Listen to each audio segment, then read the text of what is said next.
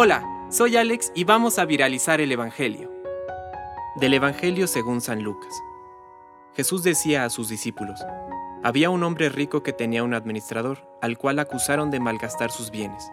Lo llamó y le dijo, ¿qué es lo que me han contado de ti?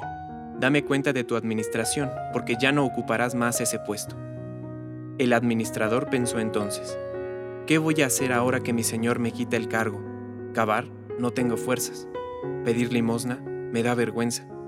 Ya sé lo que voy a hacer para que al dejar el puesto haya quienes me reciban en su casa. Llamó uno por uno a los deudores de su señor y preguntó al primero, ¿Cuánto debes a mi señor? Veinte barriles de aceite, le respondió. El administrador le dijo, Toma tu recibo, siéntate enseguida y anota diez. Después preguntó a otro, ¿Y tú cuánto debes? Cuatrocientos quintales de trigo, le respondió.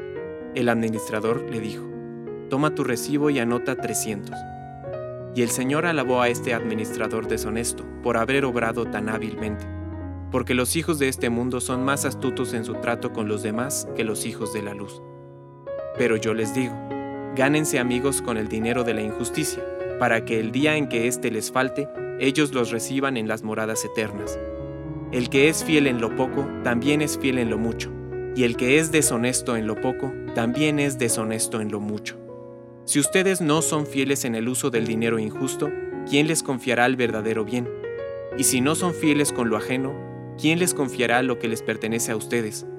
Ningún servidor puede servir a dos señores, porque aborrecerá a uno y amará al otro, o bien se interesará por el primero y menospreciará al segundo.